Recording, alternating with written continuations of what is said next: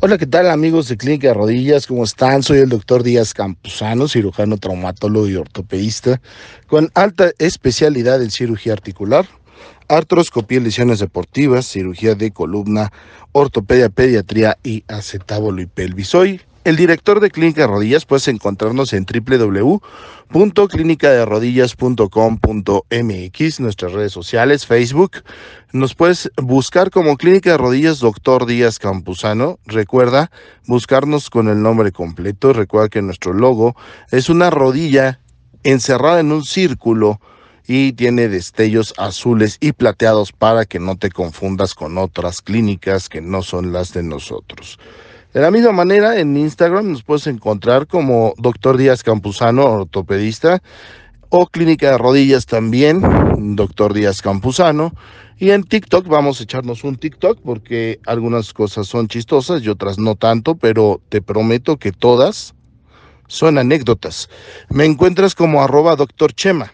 Y por supuesto, gracias por seguirnos aquí en nuestro podcast de Spotify el cual está cada vez más robusto y el cual me da tanto gusto que me pidan temas tanto por el correo electrónico yahoo.com.mx como por el celular 55 35 01 00 34, que además ahí puedes solicitar tu cita.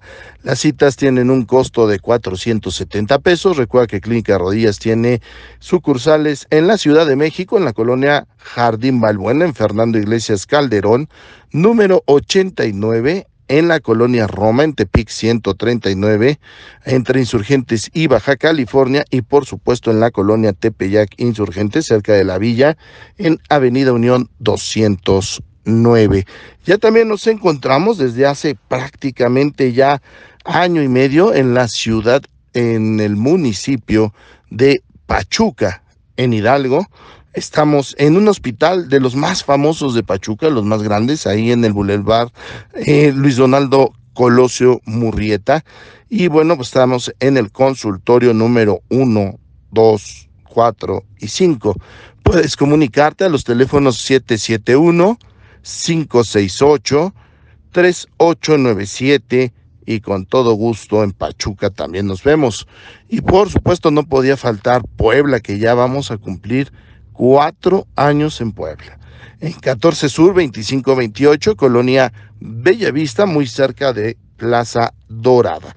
Ahí nos vas a poder encontrar y también puedes solicitar tu cita en el 55 35 01 00 34. Y bueno, uno de los temas quizá que a los estudiantes de medicina más les interese, les causa curiosidad, les importa, y me han preguntado es, doctor, ¿cuál fue el mejor día de su internado médico y el peor día de su internado médico? Bueno, el internado médico quiero que sepan para los amigos que no están muy afines al área de la salud, es el quinto año de medicina, es el quinto año de tu licenciatura. Primer y segundo año son ciencias básicas, por cierto soy docente de ambos años. Tercer y cuarto año son ciencias clínicas, soy docente también de noveno eh, este semestre, eh, el área de trauma y ortopedia soy docente, la doy también. Y bueno, finalmente después de que acabas estos cuatro años, nunca he entendido por qué no sé por qué y la verdad no he preguntado por qué, porque no he tenido tiempo tampoco de hacerlo, pero en el cuarto eh, año, una vez que lo finalizas, te gradúas, pero no te gradúas, o sea, te hacen fiesta, este, te entregan ahí un, un papel, por así decirlo, porque ni siquiera alcanzas a ser diploma, por lo menos eso es lo que he visto en mi experiencia, este, donde dice felicidades por haber concluido la primera etapa de medicina, no sé, no sé a qué se refieren con eso. Y entonces muchas escuelas salen con sus togas y se sacan fotos y, y casi, casi la generación. Me parece que hasta, con temor a equivocarme, pero creo que yo fui uno de esos, los que, que haz de cuenta que te sacan la foto de generación y al final, o sea, terminan casi la mitad de los que te sacaste la foto, ¿no? Porque todavía faltan dos años que son los más difíciles quizá y bueno, pues no entiendo por qué eh, te gradúas entre comillas en el cuarto año cuando todavía no te gradúas, pero bueno, así pasa, no me pregunten por qué, no sé si en todas las escuelas pasa esto, si no, escríbanme a doctor Díaz Campuzano, todo junto, doctores DR, Díaz Z, campuzano Z, arroba yahoo.com.mx y me cuentan si es cierto que esto pasa en todas las escuelas, ¿no? Hay ya infinidad de escuelas, por eso es que no tengo la menor idea si entonces se comportan igual, pero por lo menos en las ocho o 9 que yo he sido docente y que participé como estudiante o como posgraduado, así fue. Bueno, entonces respondiendo a las preguntas que me hacen, y en este caso el podcast, mi mejor y mi peor día de internado te lo voy a contar. El mejor día de mi internado. El mejor día de mi internado, lo recuerdo bien, eh, estaba yo en Chetumal, Quintana Roo me tocó por allá hacer eh, el internado por decisión propia en el Hospital General de Chetumal. No me pregunten por qué, no me pregunten qué estoy haciendo allá, no me pregunten, fue, fue destino de la vida. Sinceramente creo que fui siguiendo a uno de mis mejores amigos eh, y pues tomé esa decisión y no tenía nada mal promedio, sin embargo pues entre eso y hacerle el favor a una amiga de dejar la Plaza de la Paz, Baja California, para que se fuera con las demás amigas y bueno, es un relajo. Total que ahí acaben. Entonces, eh, pues resulta que pues eres interno, interno es médico interno de pregado, quinto año de medicina, pues tus papás te apoyan con lo que pueden, ¿no? Pues te mandan un dinerito, este, pues yo vivía ahí junto con mi compañero en un cuartito literal. Creo que pagábamos entre los dos cerca de dos mil pesos mensuales y eso creo que ya les estoy exagerando y con temor a equivocarme pudo haber sido menos. Que ese es eh, parte del dinero que me dan mis padres, ¿no? Como apoyo, mil pesos de la renta y quizá, y esto es en serio, otros mil a dos mil pesos eh, mensuales como apoyo para mi supervivencia. Van a decir, oye, ¿cómo? ¿Dos mil mensuales? O sea, no te alcanza ni para frijoles con huevo, huevo con frijoles y a fuerza frijoles, ¿no? O sea, no, no, no, pero es que uno, recuerden, les estoy hablando de hace más de, no sé, 20 años, eh, la vida era más barata. Dos, sinceramente, pues lo que gastábamos, pues era la renta, porque transporte, pues no, los cuartitos estaban ahí al lado del hospital. Eh, desayunábamos, comíamos en el hospital y cuando te tocaba guardia, pues cenabas y al otro día volvías a desayunar y comer en el hospital. Entonces eran pocos realmente los gastos que teníamos, ¿no? Ah, pero aquí viene la parte del día más feliz de mi vida. bueno, de mi vida no, del internado, porque mi vida es otro capítulo, otro podcast. Del internado. Pues resulta que imagínense, te dan una como tipo compensación, beca, no sé cómo llamarlo. En términos legales, hoy sé que beca no era, porque las becas deben estar avaladas por cifrus eh, y por las instituciones académicas correspondientes y estas no lo eran. Eh, ahí trae un concepto de compensación de trabajo del Estado y no sé qué tanto. Cuéntenme en doctor yahoo.com.mx si estas compensaciones, becas o como le llamen, siguen estando en el internado, ¿no? Fabulosos 550 pesos quincenales. Ustedes van a decir, what the fuck, 550 pesos, me estás mintiendo. No, te lo juro, tengo mis cheques y todos los que son de mi generación y para atrás, si les preguntas a los médicos, te daban 550 pesos.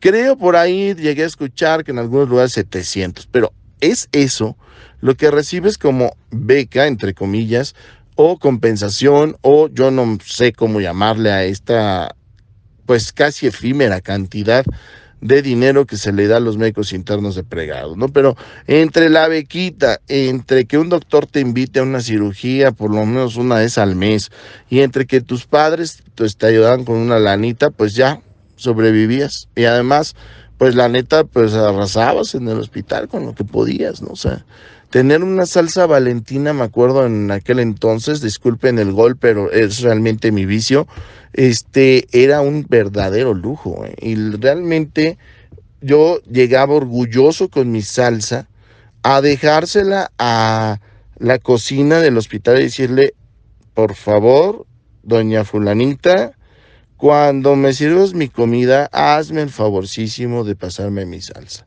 Y bueno, yo me sentía que estaba comiendo, no, no, bueno, cortes de carne premium, ¿no? Y, en uno de los mejores restaurantes de México. Entonces, eh, estaba así la situación. El caso es que, para no divagar más, pero quiero ambientarte en, en donde estábamos, este, pues, imagínate, o sea, salidas, pues, la pensabas, ¿no? O sea, a lo mejor, y literal, o sea, ahorrabas un mes para poder aventarte unos drinks al mes siguiente y obviamente pues así leve la cosa, ¿no? O sea, híjole, tener novia, uy, como que era un poco difícil, ¿no?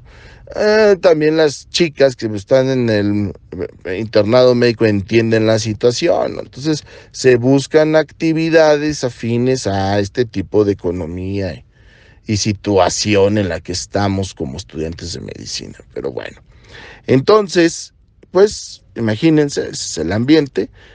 Hacía guardias cada tercer día, se llaman A, B, C. Eh, obviamente tú eres una de esas letras. Entonces, si eres A, descansas B y C, descansas entre comillas, sigues yendo al hospital. ¿eh? Por lo menos así era antes. A, este, quedas 24 horas y sales 2 de la tarde del siguiente día, que ya le toca al B que se sigue toda la noche para salir a las 2 de la tarde, del día C, que el C se queda toda la noche hasta las 2 de la tarde y le toca al A. Entonces tus guardias en realidad eran A, B y C. La haces en A, sales en B a las 2 de la tarde y regresas a las 7 de la mañana del día C para salir a las 2 o en algunos servicios le llaman preguardia, sales hasta las 5, 6, 7, 8, 9 de la noche del día C para después hacer una guardia completa, que eso quiere decir seguirte toda la noche del día A. Entonces, como ves, pasas mucho tiempo en el hospital, ¿no? No tienes nada que hacer fuera del hospital porque te roban todo el tiempo del mundo, ¿no? Así era antes, sé que ha cambiado en algunos lados, algunos hospitales, pero así era en mis tiempos. Entonces, claro, dos décadas, ¿no?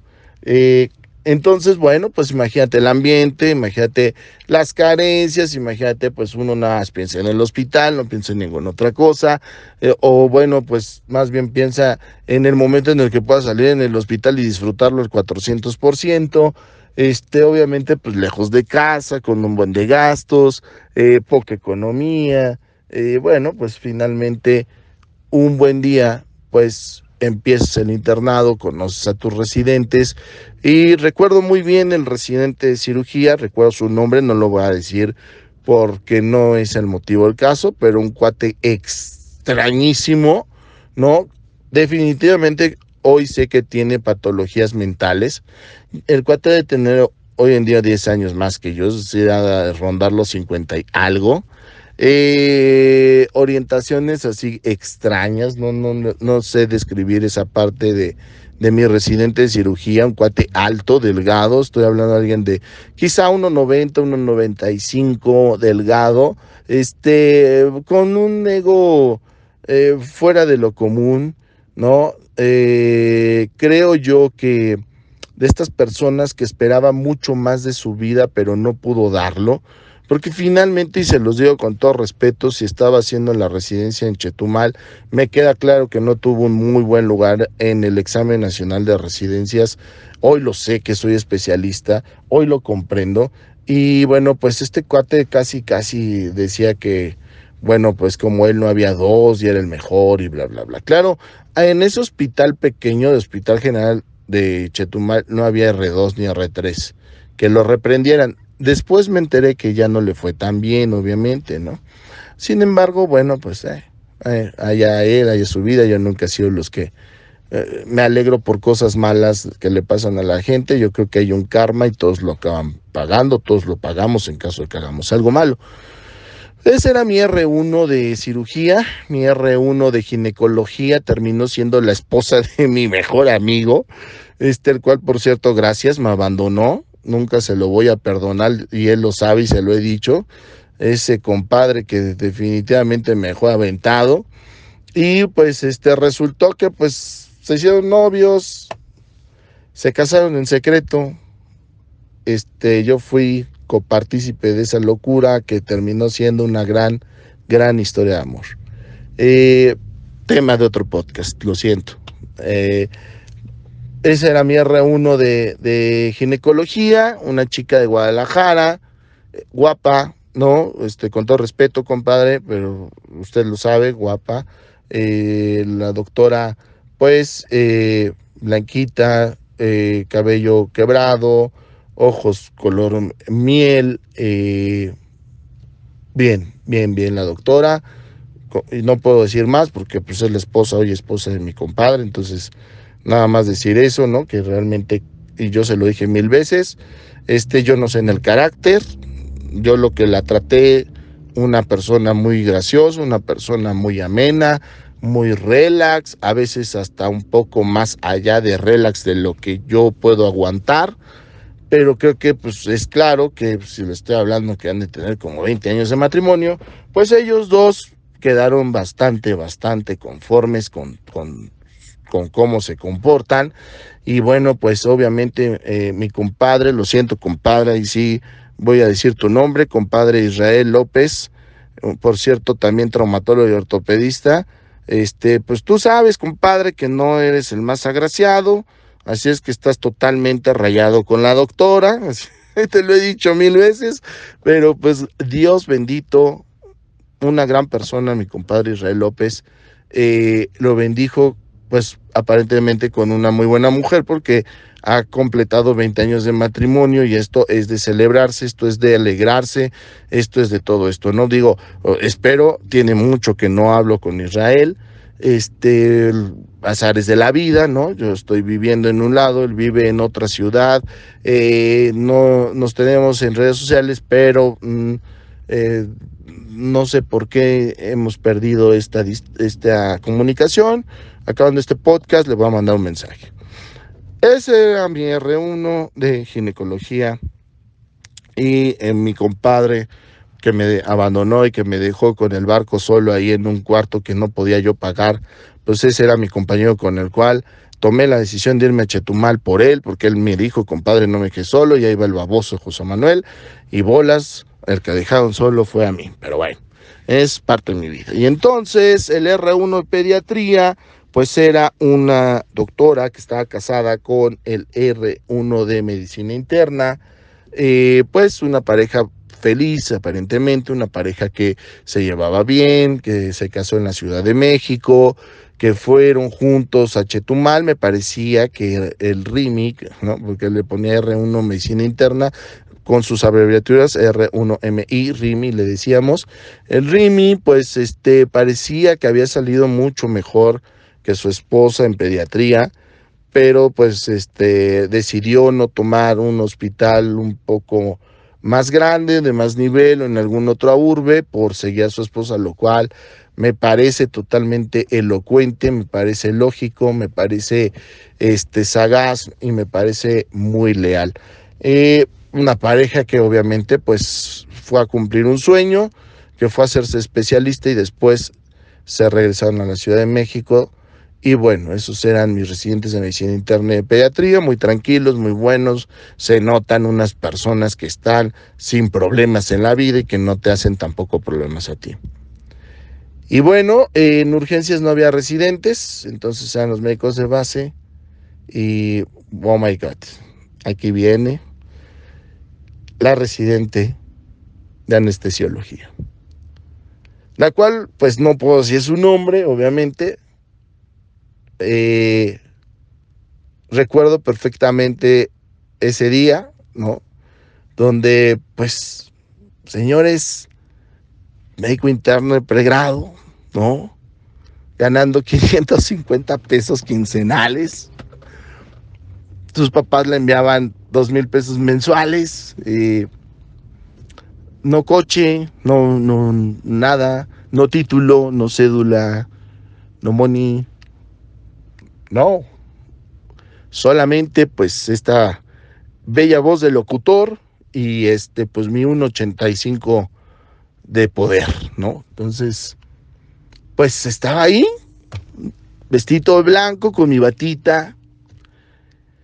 Y pues venía la doctora, venía la doctora a hacer sus evaluaciones prequirúrgicas. Yo siempre fui muy ordenadito, tenía mis expedientes bien marcaditos y todo. Mi primer servicio fue cirugía, me odiaba el cirujano este, que nunca entendía sus ondas raras, entonces pues no, como que no le caí, me regañaba y me cara así. Me hacía la vida, pues no tanto de cuadritos, pues sí, como que si podía fastidiar, me fastidiaba, ¿no? Y pues bueno, pues yo aguantando reata como buen este médico interno en pregrado. Y bueno, pues, pues alrededor de las 2 de la tarde se alegraba el día, cuando venía la doctora y me pedía sus expedientes y pues, doctora, por supuesto, este, aquí están paciente de la cama fulana y tal, este, se mañana, esto, esto, le hemos pedido los laboratorios, paciente fulano de de la cama tal, se va a operar esto otro y espero no le falte nada, cualquier cosa, pues estoy aquí para servirle, me volteaba y seguía haciendo mis notas para no verme más estúpido de lo que me veía, me imagino, en ese entonces, ¿no? Entonces, este, pues la doctora, muchas gracias, muy amable, ¿no? Una doctora de Guadalajara también, de hecho, me parecía que que la doctora que se casó con mi compañero venía de la autónoma, mientras que esta doctora venía de los, de los tecos, ¿no? Entonces, o al revés, ya ni me acuerdo, o las dos venían de la autónoma, un caso por el estilo así. Pero total que medio se conocían o, tenían como amistades en común y medio se hablaban, y tenían tema en común. Finalmente de Guadalajara, las dos. Entonces, ah, pues ¿dónde vives? Aquí, acá. Ay, sí, no, por aquí, por plaza, no sé qué. Ah, no, la jajaja. Y entonces, pues se llevan muy bien, ¿no? Ellas dos. Les estoy hablando de una chica, unos 70, eh, cabello corto, pero así ya saben, peinado modernón, blanca, eh, ojos miel, ojos grandes, ojos de Guadalajara miel. Y este, este, lo demás, ¿para qué se los digo? Ah? O sea, lo demás es lo de menos. Yo me fijaba solamente en la capacidad intelectual de la doctora, y en los ojos miel, porque la tenía que ver a los ojos y no me fijaba en nada más. Porque además, ¿para qué me fijaba en lo demás? Si, pues no, es como cuando te ponen los chicharrones enfrente, cuando te ponen las papas, cuando te ponen los postres y estás a dieta, entonces, pues, pues qué demonios, no, sea, olvídalo. No, ¿para qué? Y entonces, pues yo dije, ah, por si fuera poco, no, pues cada servicio que la doctora iba a evaluar a un paciente, los médicos de base pues hagan de cuenta buitres, ¿no? Si fome encima, ¿no?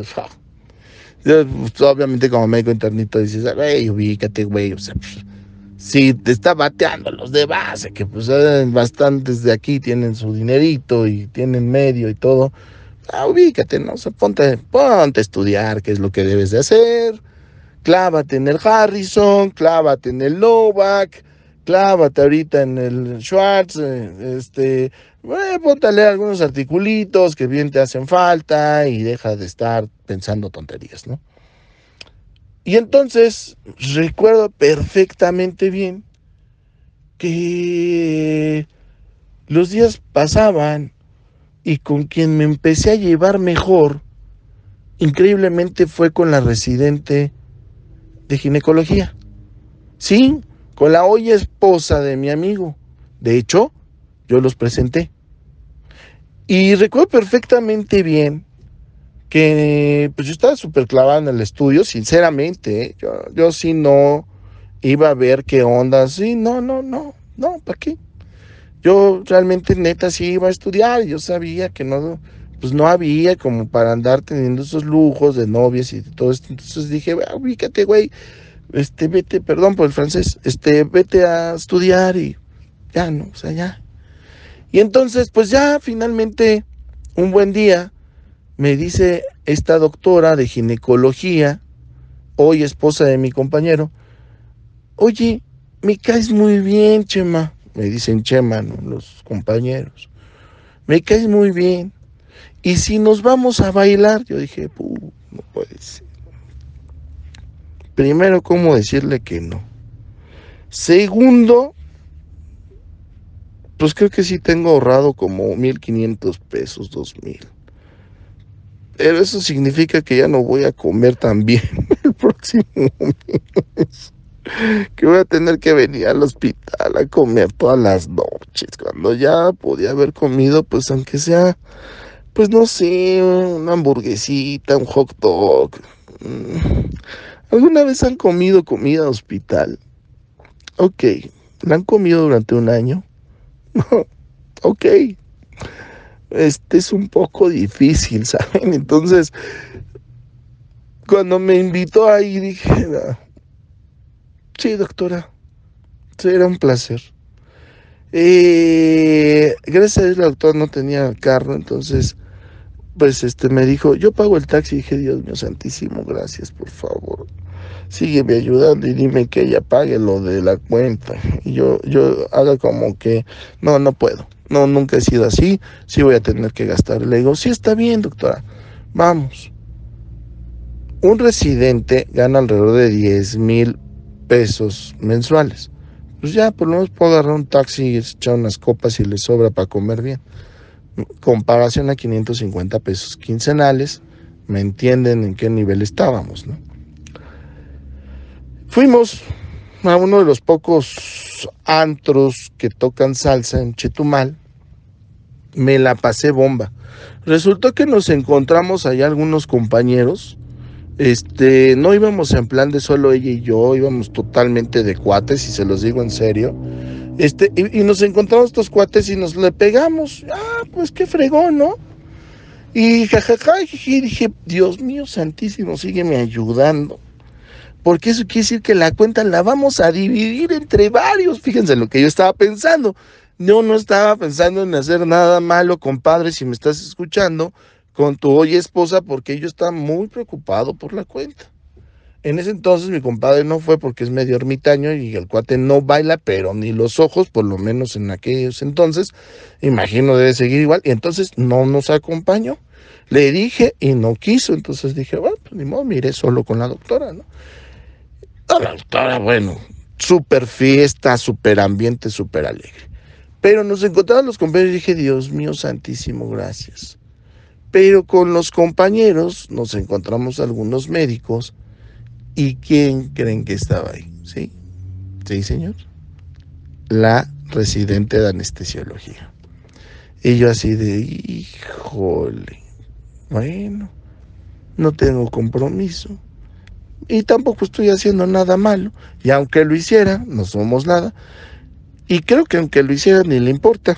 Entonces, pues, este, pues, ¿para qué estoy pensando estas estupideces? Y mejor ponte a divertirte, porque no creo que salgas en los próximos seis meses. Así es que no tanto por falta de tiempo, por falta de ganas, sino por falta de dinerito. Así es que disfruta. Y yo me puse a bailar salsa, cumbia, no hombre, yo rayo la pista, la quemo, la dibujo.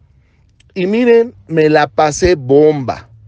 Bomba me la pasé.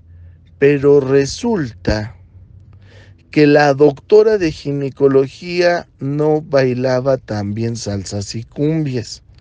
Y una pequeña compañerita de mi generación proveniente de la FES Tacala, de la UNAM, bailaba perfectamente bien salsas y cumbias. Me encontré, nombre, me la super bailé, ¿no?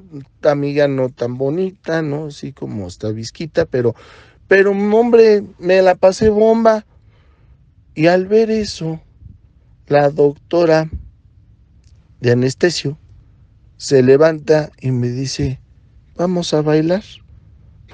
¿Cómo decirle que no? A la ahora doctora de un 80, porque traía tacones. Y le dije, sí, doctora, por supuesto. Y la saqué a bailar. Y me di cuenta que bailaba no tanto, pero bailaba. Pero además en ese tiempo estaba de moda el reggaetón. sé que hoy también, pero en aquel tiempo, entiéndanme, iba entrando el reggaetón. Y era como, están bailando reggaetón, güey, o sea.